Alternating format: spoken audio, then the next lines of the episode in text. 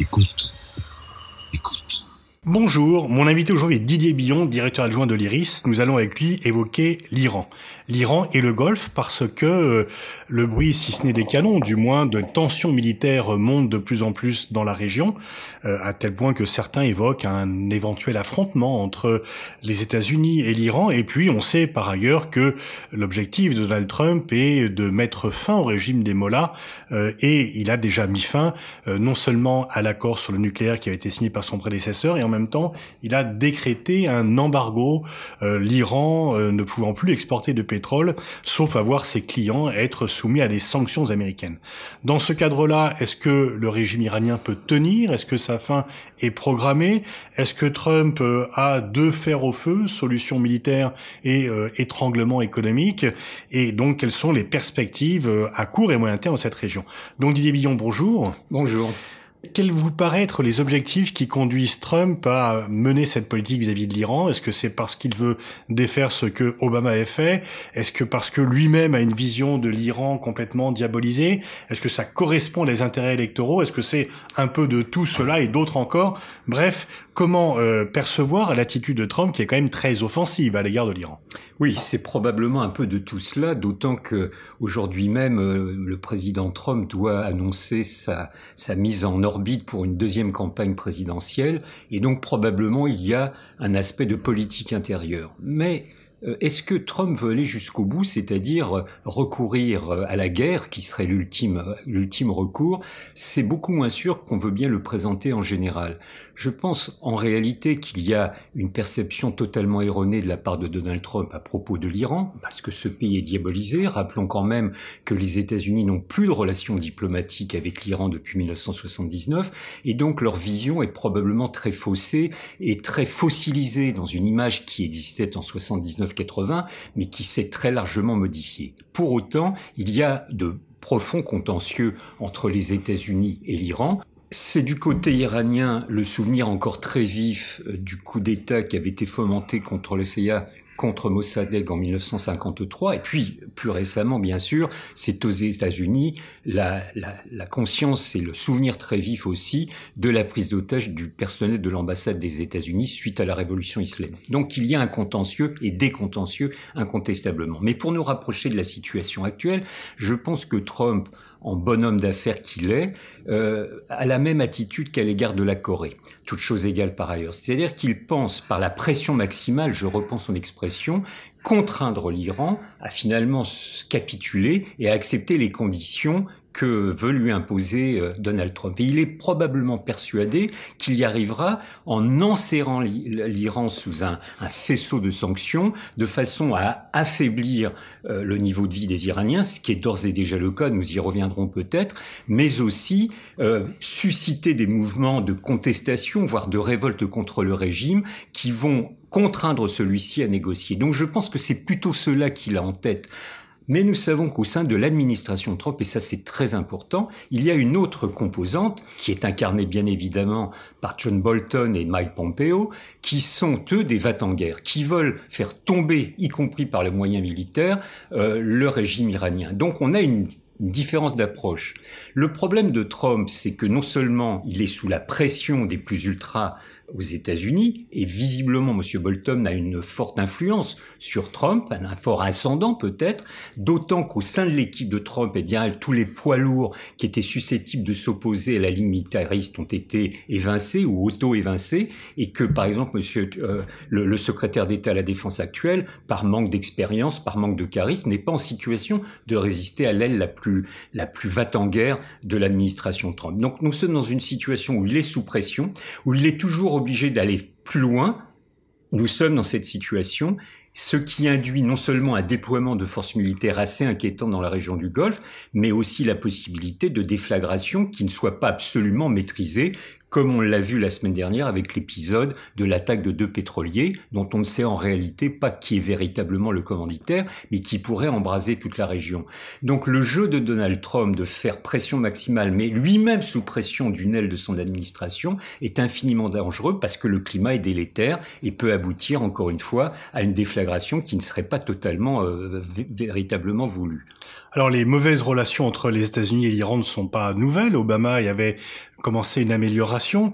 Est-ce que également il y a un facteur euh, saoudien? Les Saoudiens euh, semblent beaucoup plus militants euh, qu'ils ne l'étaient auparavant contre le régime iranien, au point d'ailleurs de se rapprocher. Et c'est quand même un changement structurel et stratégique majeur dans la région d'Israël. Oui, absolument. On, on retrouve en réalité Israël, les Saoudiens et les Émirats arabes unis qu'il ne faut pas du tout négliger qui, qui déjà à l'époque de la signature euh, de l'accord nucléaire en juillet 2015 s'était euh, euh, ligué contre la, contre la signature de cet accord.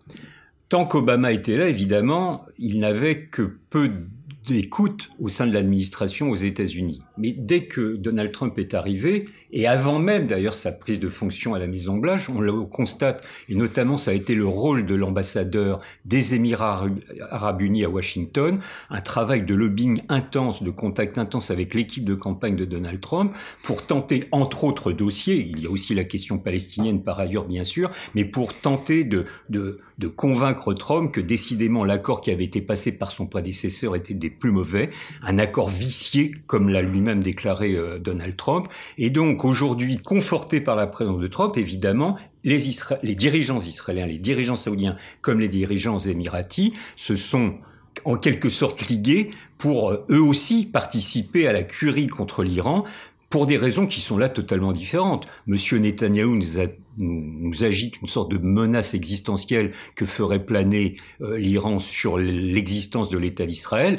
Pour ce qui concerne les Émirats arabes unis et l'Arabie saoudite, c'est une lutte d'influence et, de, de puissance, somme toute très classique, à l'encontre de l'Iran, car les dirigeants saoudiens et émiratis comprennent bien que si l'Iran réussit à se réintégrer dans le jeu régional et international, c'est une puissance qui va leur faire largement concurrence, et donc là, c'est un jeu de puissance assez classique. Mais s'il n'y a pas euh, des comportements de la part de l'Iran qui peuvent euh, être euh, contestables ou euh, réellement inquiétants. On sait que ils peuvent intervenir euh, au Yémen. On sait qu'ils ont un rôle important dans le maintien au pouvoir de Bachar el-Assad.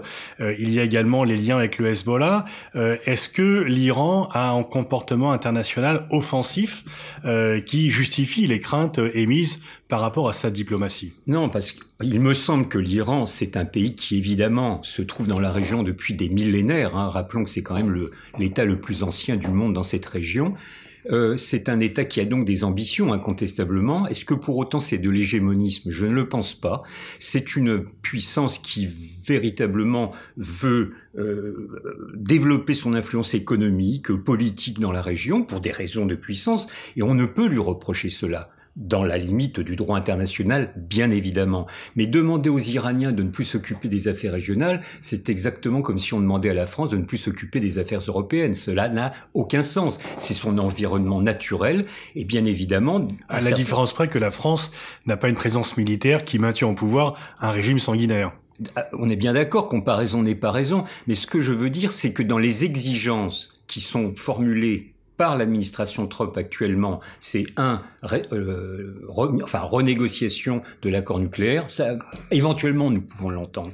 Deux, c'est l'arrêt des, des, des essais de missiles balistiques. Cela ne fait pas partie de l'accord. Et trois, on leur demande de ne plus s'occuper des affaires régionales. C'est ça qui n'est pas acceptable pour les Iraniens. Alors je ne veux pas faire la comparaison avec la France, mais il faut aussi savoir mesure garder et précisément décliner chacun des dossiers. Les liens avec le Hezbollah au Liban sont une évidence, et d'ailleurs les dirigeants iraniens eux-mêmes ne le nient pas. Quant à ce qui se passe au Yémen, rappelons quand même que l'agresseur dans la guerre du Yémen, c'est l'Arabie saoudite et non pas l'Iran, que le prétexte qui a été pris, c'est entre autres le fait que les Houthis était euh, aidé par l'Iran, ce qui à l'époque, en 2015, au début de la guerre, n'était pas du tout avéré. Aujourd'hui, il est clair que, acculé sous différentes pressions, l'influence iranienne, y compris en termes de livraison d'armes, est plus avérée qu'il y a quatre ans. Et donc, c'est en fait la menace et la pression qui s'exerce à l'encontre de l'Iran, la volonté de dénoncer sa politique régionale, qui, par contre-coup, l'oblige à prendre des initiatives que nous pouvons éventuellement condamner, mais qui ne sont pas de son fait initial. Alors, l'Iran euh, menace euh, de d'augmenter son stock euh, de matières fissiles et à son tour de ne plus respecter l'accord conclu le 14 juillet 2015 dont les États-Unis se sont retirés.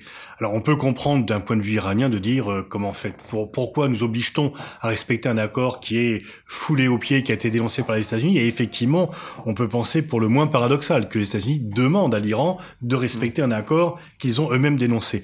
En même temps, euh, quelles sont les véritables marges de manœuvre de l'Iran? Les pays européens sont très gênés par la situation. Est-ce que vous pensez que l'Iran pourrait avoir pris la décision euh, de rompre l'accord ou c'est encore un moyen de négociation? Non, je pense que c'est encore un moyen de négociation, mais comme disent les diplomates, la fenêtre d'opportunité se réduit de jour en jour. C'est-à-dire que pour l'instant, acculé par les sanctions économiques, la pression politique et la pression militaire due au déploiement des forces euh, états-uniennes dans la région, les Iraniens sont de plus en plus sur la défensive. Et donc, comme réaction, et ça a été l'annonce faite euh, euh, hier par le président Rouhani, de de comment dirais-je de d'accepter ou de prendre la décision de s'extraire des obligations découlant de l'accord de juillet 2015 notamment avec l'uranium enrichi. Mais rappelons quand même que cette décision et cette éventualité avait été déjà tracée par le président iranien dès le 8 mai dernier, donc il y a un petit peu plus d'un mois. Ce qu'il a dit hier, en réalité, est un peu plus précis, mais pas fondamentalement différent. Et puis, le délai est différent aussi, puisque le 8 mai, il avait dit, nous donnons 60 jours de réflexion et de délai. Or là, visiblement, le délai s'est raccourci puisque ce serait à l'horizon du 27 juin qu'il a dit qu'il se considérait comme absous des obligations qu'il avait et qu'il pourrait procéder de nouveau à l'enrichissement de l'uranium. Donc c'est toujours en réaction que les décisions sont prises du côté iranien, ce qui prouve qu'ils sont totalement sur la défensive. Est-ce que pour autant ça laisse des marges de manœuvre? Bah, Je pense que la charge de la preuve est à, l'affaire du côté euh, états-unien et de la, des signataires de l'accord de, de juillet 2015. C'est-à-dire que si le président Trump, qui est quand même le, euh, la pointe avancée du combat contre l'Iran, se contente simplement de faire la pression maximale, sans laisser aucune porte ouverte, sans prendre la, les contacts nécessaires par des voies indirectes de avec euh, avec ces, des interlocuteurs hypothétiques et potentiels iraniens, alors nous allons à la catastrophe. C'est-à-dire qu'on ne peut pas se contenter simplement de toujours faire pression maxi euh, euh, supérieure, toujours pression plus importante, si en même temps il n'y a pas des, des ouvertures, fussent-elles étroites, qui sont mises en œuvre. Or, tout du moins publiquement, il n'y a rien de tangible aujourd'hui. Donc ce n'est pas une politique réelle, mais cette attitude de Trump s'explique par la pression qu'exercent sur lui euh, euh, les, les, les en guerre euh, Pompeo et, et Bolton que nous évoquions précédemment. Donc ça veut dire qu'aujourd'hui les Iraniens sont passez-moi l'expression, mais dos au mur, et que ma foi, ils sont toujours en réaction à des pressions à leur encontre et qu'ils ont, eux, très peu de marge de, de négociation ou d'ouverture ou de tentative d'ouverture de négociation et que cette responsabilité en reviendrait plutôt à ceux qui ont initialement dénoncé euh, l'accord de juillet 2015. Mais que devraient, selon vous, faire les pays européens si l'Iran dénonçait à son tour cet accord de juillet 2015 Bon, tout d'abord, je pense que quand on dit les États européens, c'est une clause de style. Je pense que nous ne mettrons jamais d'accord à 27 ou 28. Pour du moins les trois signataires. Absolument. Or, aujourd'hui, l'Allemagne est évidemment très, très gênée aux entournures, c'est-à-dire c'est-à-dire qu'elle elle hésite à prendre quelque initiative que ce soit, euh, bien que très très impactée par les sanctions économiques, puisqu'on sait que dans l'Union européenne, c'est l'État, l'Allemagne, qui a le plus de relations économiques avec l'Iran. Euh, les exportations allemandes vers euh, vers l'Iran ont baissé de 52%, donc ça les touche directement. Je crois que pour des raisons politiques, y compris de politique intérieure à l'Allemagne, on n'est pas en situation d'attendre quelque initiative que ce soit. Du côté du Royaume-Uni, malheureusement, nous savons que les dirigeants britanniques ont quelques autres dossiers à régler, notamment celui du Brexit, et qu'aujourd'hui, ils se recroquevillent sur leur propre plan intérieur sans mettre en perspective leur responsabilité en tant qu'initiateurs du jeu de négociation qui s'est étendu, je le rappelle, pendant 12 ans avant de procéder, de parvenir à la signature de l'accord de 2015. Alors évidemment, on attend beaucoup de la France, et celle-ci, je crois, se grandirait si elle prenait les initiatives nécessaires. Je dois avouer mon scepticisme quand j'ai écouté hier la déclaration du président Macron qui conseille la prudence, qui conseille de conserver son sang-froid. Tout cela est tout à fait juste, évidemment, pas la peine mhm. d'en rajouter à l'énervement. Pour autant, je pense qu'on se grandirait à prendre les contacts nécessaires. Or, évidemment, en premier lieu avec euh, nos partenaires européens, principalement l'Allemagne et le Royaume-Uni, si c'est possible d'avancer ensemble, tant mieux. Je pense aussi que nous nous grandirions si nous sachions prendre des initiatives en direction de pays comme la Chine, dont on sait que pour le cas iranien, elle a un grand rôle potentiel et qu'elle-même est intéressée à la résolution de, de ces tensions pour des raisons liées à son économie, à son avidité de pétrole, et puis bien sûr la Russie. Sauf que la France est dans une position euh, difficile parce que ses marges de manœuvre à l'égard de la Russie, au vu d'autres contentieux, d'autres dossiers, est très réduite, et à l'égard de la Chine, idem. Donc en réalité, sans jouer les oiseaux de mauvais augure, euh, quand on y réfléchit euh, lucidement et calmement, comme dit le président Trump, il y a assez peu de marge de manœuvre, mais au moins pourrait-on essayer. Et pour ma part, je ne me contente pas de ce qu'a dit Macron hier qui expliquait qu'il verrait ses homologues et ses collègues au moment de la réunion du G20 et qu'à ce moment-là, il ferait des propositions. Oui, mais ce n'est pas pour demain et nous sommes un petit peu dans l'urgence désormais. Alors, euh, Trump a décrété une interdiction euh, pour les pays euh, d'importer du pétrole iranien. Il y avait une exception qui concernait huit d'entre eux, exception qui a été levée début mai. Donc aujourd'hui, tout pays qui achète du pétrole à l'Iran est susceptible de sanctions de la part des États-Unis, à un tel point que même la Chine semble hésiter à passer les commandes.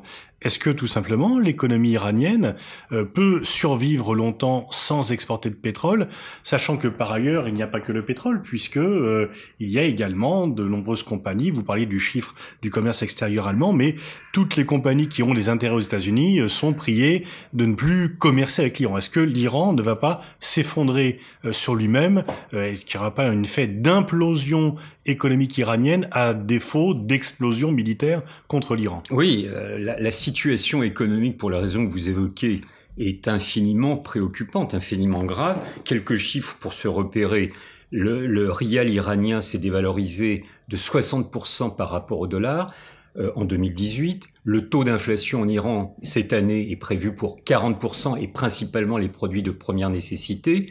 Euh, donc la situation est grave et l'interdiction d'exportation de pétrole pour un pays dont on sait que 80% des exportations sont des exportations pétrolières, c'est évidemment infiniment problématique. Et c'est bien ça la logique de Trump, c'est de mettre à genoux le peuple iranien, rendre la situation insupportable, invivable, intenable, de façon à contraindre ses dirigeants à la négociation.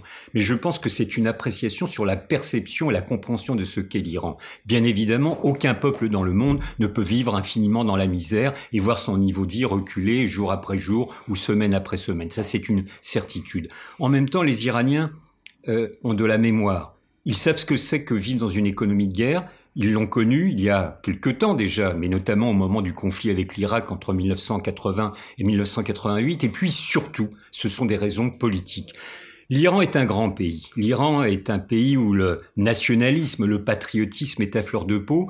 Et je pense que c'est la pire des méthodes que de penser qu'on peut contraindre euh, les Iraniens à se mettre à genoux et demander euh, pardon aux États-Unis accepter la négociation aux conditions des États-Unis. Cela ne fonctionnera pas comme ça. Et ce que je crains en réalité, c'est que plutôt que de susciter des révoltes contre le régime en place, cela ressoude les rangs en Iran et que finalement ce sont les plus radicaux en Iran, car en Iran aussi il y a des divergences de point de vue. On l'a évoqué pour les États-Unis, mais il ne faut pas le sous-estimer en Iran. Il y a des radicaux qui déjà à l'époque de la signature de l'accord de 2015 s'y étaient opposés, mais le Rouhani avait été plus fort, avait initié une dynamique qui avait été euh, très positive, parce que l'objectif de Rouhani, du président Rouhani, c'était justement de réinsérer l'Iran dans le jeu régional et international pour des raisons entre autres économiques. Donc il voulait normaliser ce pays. Mais aujourd'hui, le président Rouhani est sur la défensive lui-même. Il devient de moins en moins audible et ce sont les radicaux qui ont beau jeu de dire mais on vous l'avait bien dit, c'est impossible de négocier sérieusement avec les États-Unis, voire plus généralement avec les Occidentaux. On entend ça à Téhéran et donc qui aujourd'hui sont susceptibles d'incarner une forme de résistance à ce qu'ils appellent eux l'impérialisme américain. Donc le, la, logique des États-Unis euh, risque de parvenir à des résultats totalement contradictoires avec ce qu'ils escomptent faire. Mais en tous les cas, même si ce sont les radicaux qui prennent le pouvoir, euh, est-ce que un pays peut euh, vivre euh, avec très peu d'exportation et très peu d'importation Est-ce qu'il n'y a pas tout simplement, est-ce que cette stratégie d'étrangler économiquement l'Iran ne va pas amener finalement un résultat tel qu'attendu? Et par rapport à cela, est-ce que les Iraniens dont beaucoup quand même contestent le régime, vont faire porter la responsabilité sur euh, l'extérieur ou sur des dirigeants qui ne sont pas incapables, 40 ans après l'établissement du régime, de délivrer les éléments essentiels ou nécessaires euh, de, de biens de première urgence. Donc deux choses. Pour connaître un peu l'Iran, je pense que c'est la deuxième option, c'est-à-dire que même si beaucoup d'Iraniens sont critiques à l'égard euh, des autorités politiques, à l'égard du gouvernement ou des différentes strates de l'appareil d'État, je pense qu'ils feront corps que c'est un peuple, encore une fois, à la fibre nationaliste exacerbée, et cela existe depuis quelques, quelques siècles, voire quelques millénaires. Ce n'est pas nouveau, mais il n'y a pas de raison que cela cesse. Deuxièmement, quand on dit un pays qui s'écroulerait ça ne se passe jamais ainsi. Euh, quand on parle d'économie de guerre, bien sûr, le peuple iranien, ses différentes composantes, la classe moyenne qui est en train de se cristalliser, souffrirait, souffrirait euh, dans leur chair au quotidien, c'est une évidence. Pour autant, euh, ça ne serait pas la famine généralisée. Il y a encore des formes d'autosubsistance, alors évidemment, qui empêcheraient par définition l'Iran de se réinsérer dans le jeu international, mais qui lui permettraient de tenir. Et puis, par ailleurs, si aujourd'hui des pays comme la Chine hésitent beaucoup à s'affronter aux États-Unis sur la question des exportations pétrolières, ce qui pose un sérieux problème à l'économie iranienne. Il n'est pas dit que c'est ad vitam aeternam. Aujourd'hui, les Chinois sont très préoccupés par leur bras de fer avec les États-Unis et préfèrent sur le dossier iranien faire profil bas, mais euh, c'est l'économie qui Il y a un besoin, une avidité de pétrole de la part des, dirigeants chinois pour le bon fonctionnement de leur économie, et donc il n'est pas impossible d'imaginer que sur le court ou moyen terme, eh bien, un flux de livraison de, de pétrole repartent de l'Iran en direction de la Chine. Donc les choses ne sont pas fixées. Il ne faut pas avoir une vision occidentalo-centrée des, des questions. Je pense qu'un certain nombre de pays pourraient, par besoin et nécessité, ne plus euh, être le, plus, le petit doigt sur la couture du pantalon devant les exigences de M. Trump. Ceci est un vœu de ma part. Ce n'est pas la réalité concrète actuelle. Aujourd'hui, les pays qui avaient été exemptés euh, pour une période d'acheter du pétrole, enfin de, de sanctions s'ils achetaient du pétrole à l'Iran, eh bien c'est terminé depuis euh, le, le, 2 mai dernier. Et donc aujourd'hui, officiellement, il n'y a plus aucune commande. Alors il y a un peu de, de contrebande qui existe, mais ça c'est c'est totalement secondaire au vu de l'importance de l'économie de ce pays de 85 millions d'habitants. Dernière question, peut-être rapidement. On parle beaucoup des moudjahidines du peuple qui sont très populaires dans certains cercles euh, occidentaux. Et quel est-ce vous pensez que c'est une alternative démocratique possible au pouvoir iranien Ce n'est ni une alternative et encore moins une alternative démocratique. Il faut bien comprendre que si les Moudjahidines du peuple, euh, qui a longtemps été qualifié de terroriste par les États-Unis, bien qu'il les retiré de la liste officielle il y a quelques années, en fait n'ont quasiment plus strictement aucune influence en Iran même. C'est-à-dire qu'ils sont sûrement très influents dans les dans les travées les allées du Congrès aux États-Unis, euh, un peu au niveau de, de, du Parlement européen parce qu'ils savent faire du lobbying, ça c'est incontestable. Mais en Iran, ils n'ont plus strictement aucune véritable influence. Donc ce n'est pas une alternative, ça c'est une certitude. Et par ailleurs, arrêtons de considérer les Moudjahidines du peuple comme une organisation défendant des valeurs démocratiques. Leur mode de fonctionnement et le projet de société qu'ils portent est totalement antinomique avec les valeurs démocratiques que nous devons continuer à porter et à défendre. Merci Didier Billon, nul doute que le cas iranien sera sur le devant de l'actualité pour encore quelques temps.